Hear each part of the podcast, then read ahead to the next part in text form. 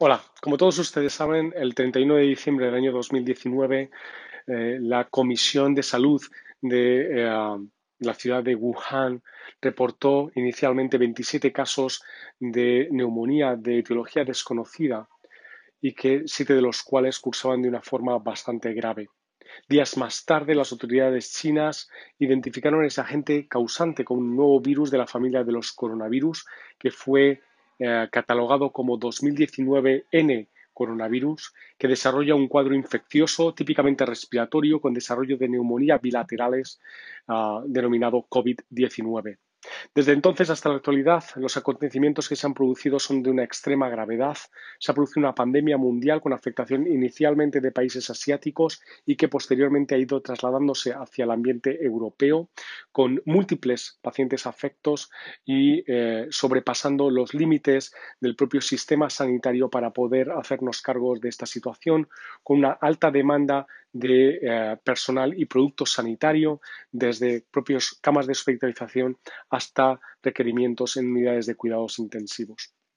Eh, obviamente, eh, el desarrollo de los acontecimientos en los últimos tres meses nos ha permitido conocer que diferentes poblaciones pudieran ser consideradas de mayor riesgo para el desarrollo de estos procesos infecciosos neumónicos y probablemente el paciente oncológico constituya un grupo de especial interés por sus características clínicas. Hasta el momento no hay una evidencia clara del comportamiento de este nuevo virus en la población oncológica, de tal manera que es posible que los pacientes sometidos a un tratamiento oncológico inmunosupresor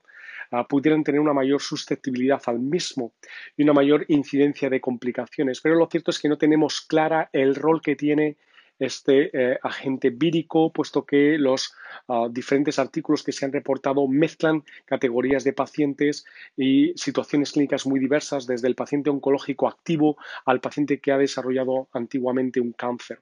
Lo cierto es que tampoco hay evidencia de que el virus de alguna forma provoque una mayor progresión de la enfermedad tumoral. Pero lo que está claro es que nosotros como oncólogos médicos tradicionalmente utilizamos fármacos y esquemas de tratamiento que pueden condicionar una situación de mayor riesgo. Con frecuencia utilizamos fármacos de quimioterapia o de ciertos agentes que condicionan situaciones de inmunosupresión que lo hacen más vulnerable a este tipo de enfermedad, igual que los pacientes con comorbilidades importantes, enfermedad renal crónica, hipertensión arterial, hepatopatía crónica o la edad avanzada.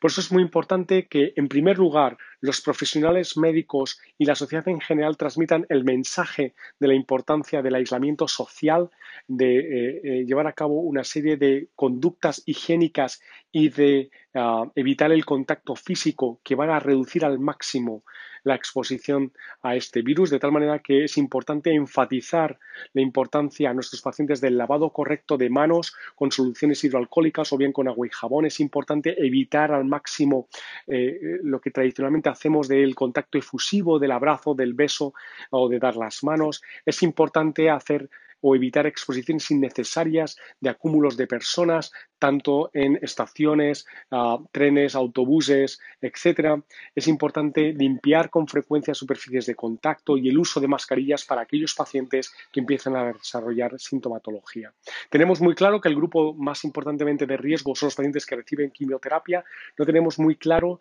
el papel que pueden jugar nuevas terapias biológicas o nuevos fármacos en este contexto. Lo más prudente es que nosotros, desde los servicios de oncología, y al menos en España la Sociedad Española de Oncología Médica así nos lo ha transmitido, debamos en primer lugar evitar al máximo que nuestros pacientes se expongan a riesgos innecesarios. Por eso es muy importante individualizar